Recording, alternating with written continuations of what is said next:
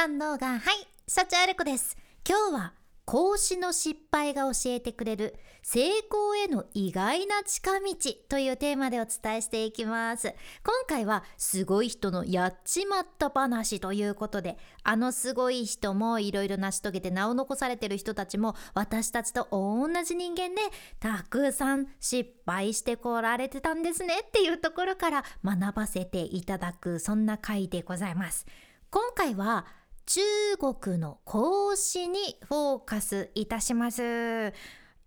ねあの孔子です。えあの儒教の孔子が失敗とかってしてるんですか？いやいや礼儀を大切にして人としての生き方を熟知されてるイメージのあの孔子が何やっちまったって言うんですか？ってもしかしたらそう思われた方もいらっしゃるかもしれんちゃけどなんかね今回の話を聞くときっと孔子がちょびっと身近に感じられるというか えなんかあれ？孔子って親戚のおじさんだったっけ？っていうぐらいの それぐらいの親近感が湧くんじゃないかなって思うんですよ。まずねそもそも今でも大切な教えとして受け継がれてる論語っ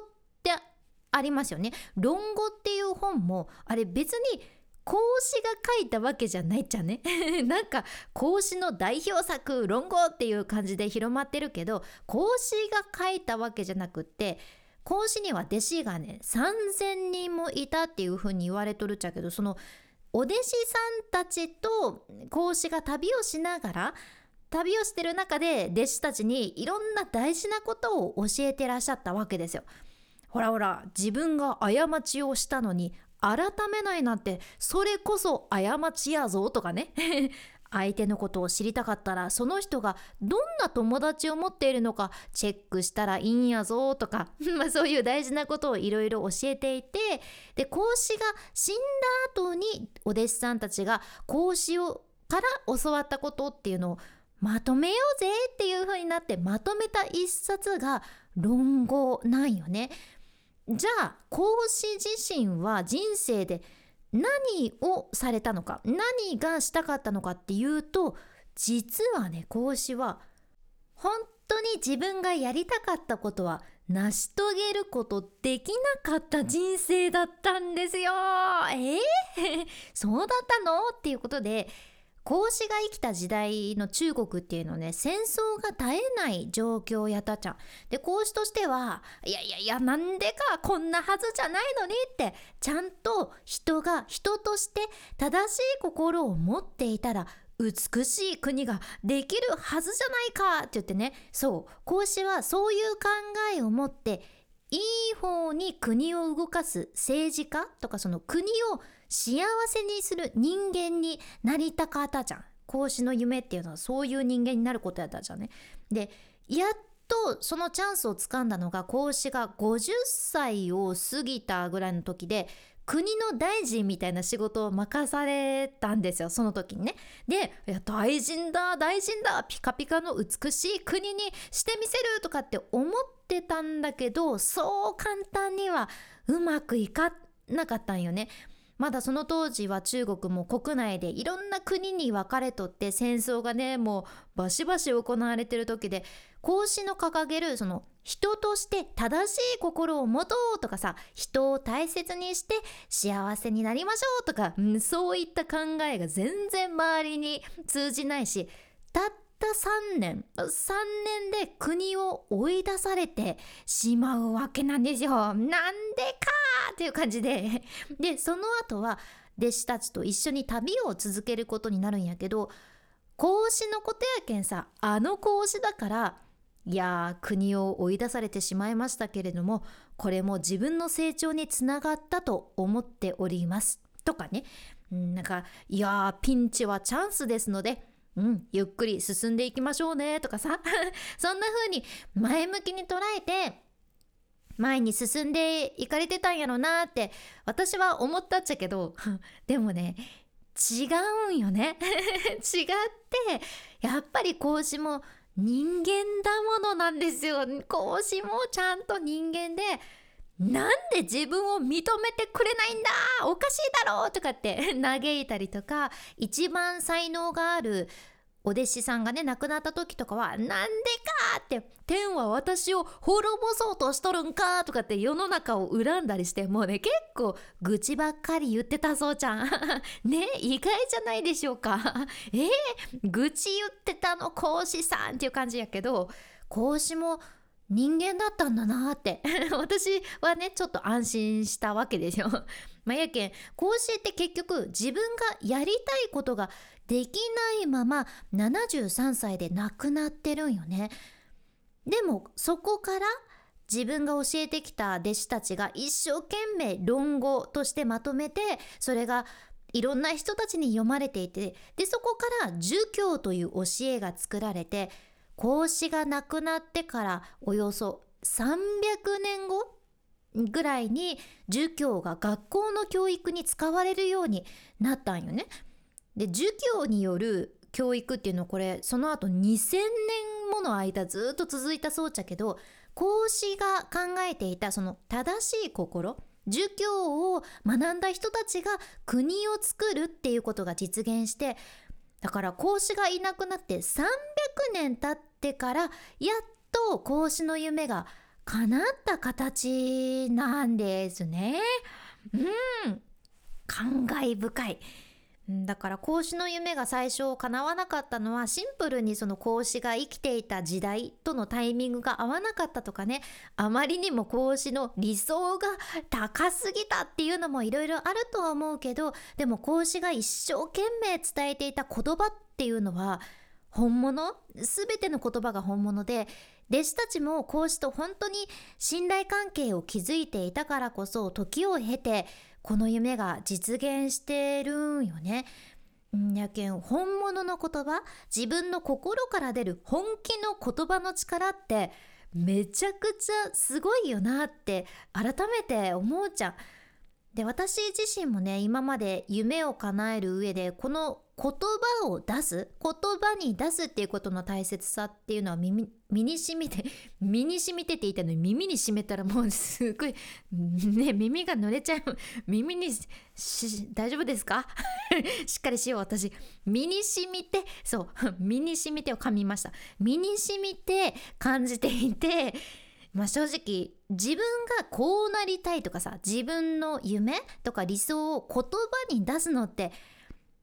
恥ずかしいことないよね実際。やっぱりそれが叶わなかった時実現できなかった時のこと考えたらいや言葉に出すの怖いなって思うじゃないですか。私ももう13年前になるって思うと恐ろしいことやけど当時テレビリポーターになりたいってね周りに言うのが最初うん自分なりに緊張していたのを覚えていてただのね田舎の何のスキルもない学生がいきなりそんなこと言ってもきっと周りも信じてもらえないだろうし実際本当に私がその夢を叶えるっていうことを心から信じてくれた人はほぼいなかったよね。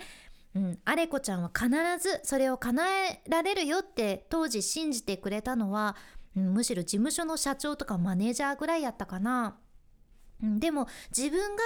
言葉に出したらそうやって自分自身もそれに向けて動くようになるし親戚のおじさんの知り合いの奥さんとかがね昔使ってたっていうアナウンサーのその発音の辞書っていうのを譲ってくれたりとか、うん、周りで応援してくれる人っていうのも出てきたり自分に必要な情報っていうのもねビュンビュン入ってきやすくなったりしたじゃん。でそこもあるしもう2年前とかになるんかな今から。2年前とかにね表に出て喋る仕事を辞めるってもうね11年やってきた仕事辞めるって言って SNS を仕事にするとかって周りに言った時もやっぱりその時も周りは辞めなくていいじゃないとかって半信半疑でどうやってやっていくのってパソコンこの前買ったばかりの機械音痴なのに何言ってんのって言ってね 心配もさせちゃったし本音言うなら私が一番不安だったんだけどでもいざ言葉に出したらさ私が一番その言葉に支えられてたっていうか自分が出した言葉に支えられてたっていうんかな実現させるために一つ一つ毎日積み重ねていって本当に叶ったんよね。だけもしかしたら人によっては講師みたいに本当に本気の言葉というのを残していれば言葉に出していれば自分じゃなくって他の人たちがその夢を実現させてくれるように動いてくれることもあると思うしうんまあ、講師もまさか自分が旅の途中さ弟子たちにコツコツ教えてたことが時を経てこんなにもたくさんの人に影響を与えるなんて思いもしなかったぜって思ってると思うじゃね だからとにかく本当に自分が叶えたいこと実現させたいことを言葉にするっていうこれはまずやっておきたいことであとは自分ができることをコツコツやっていくことですよね。うん、っていうことで私も言うと、まあ、言うとというかちょっと発表するとってそんな大それたことじゃないけど私自身のことで言うとね私は人生通して魔女になりたいんですよ。初めて言っちゃった。いやいつも夫にはね言ってるんやけど初めて言いました。そう。私ね魔女になりたくって、うん、って言ってもねなんか怪しいねねるねるねるね作ってるような魔女とか伝わるかな。なんか怪しい毒リンゴどうぞみたいなそんな魔女のイメージじゃなくって。あれはね私が高校生の時に急にね熱を出してその高校の近くにある病院にね一人で行ったことがあったっちゃけどその病院っていうのがオフィスビルの中にある病院でねいつも OL さんとかスーツを着た人ばっかりビジネスマンとかがばっかりが通ってる病院で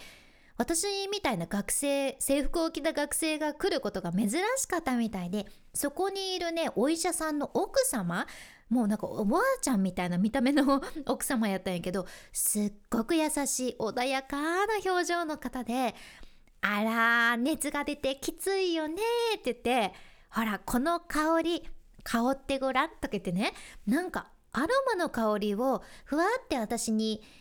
匂わせてくれてそれがね当時私は急に熱が出て不安であんまり来たことないさビルの大人ばっかりがいる病院に来てちょっと自分自身緊張しとったんやけどでもそれがその方の優しい表情と香りでわーって一瞬で力が抜けてねリラックスできてなんていう魔法なんだと 魔女やんって思ったんですよ。いやその方魔女じゃないんやけどね私は当時魔女だってキラキラってして見えたじゃん。うん、だから私の中でそうやってね人の心を癒したりとか元気にしたりするイメージの魔法を使える人間になりたいという憧れが子供の頃からありまして そういう人間になるのが私の一番の理想なんですよね。言葉にしております一生懸命、うん、本当初めて言うと思いますが。でもそのためにも、うん、まだまだ修行が必要で私もまだまだ知らないことばっかりやけんたくさん勉強する必要があるし毎日こうやってシェアさせていただきたいことをあなたに届けようと思ってるし自分磨きも頑張るし忙しいけど楽しいです。楽しいでございます。今聞いてくださっているあなたが言葉にしたい思いっていうのはどんなものでしょうか？よかったらこれをきっかけにちょっと、うん、何かの気づきになって考える機会になればとっても嬉しいです。今回の内容もちょっとでも参考になりますように。このポッドキャストではあなたの耳と心をゆっくりほぐして毎日ご機嫌に楽しく過ごせるヒント。これからもシェアしていくけもし今日の内容がちょっとでも役に立ったらあなたの大切な人たちにもこうして人間だったんだってやっぱりっていう形で 合ってるかな？意味合い。講師も人間だったみたいだよっていうねシェアをしていただけたらありがたいです。これからも最新のエピソード聞き逃さないようにフォローボタン。ポチッと忘れずに今のうちに押しておいてくださいね。君に幸あれ。ではまた。博多弁の幸あれ子でした。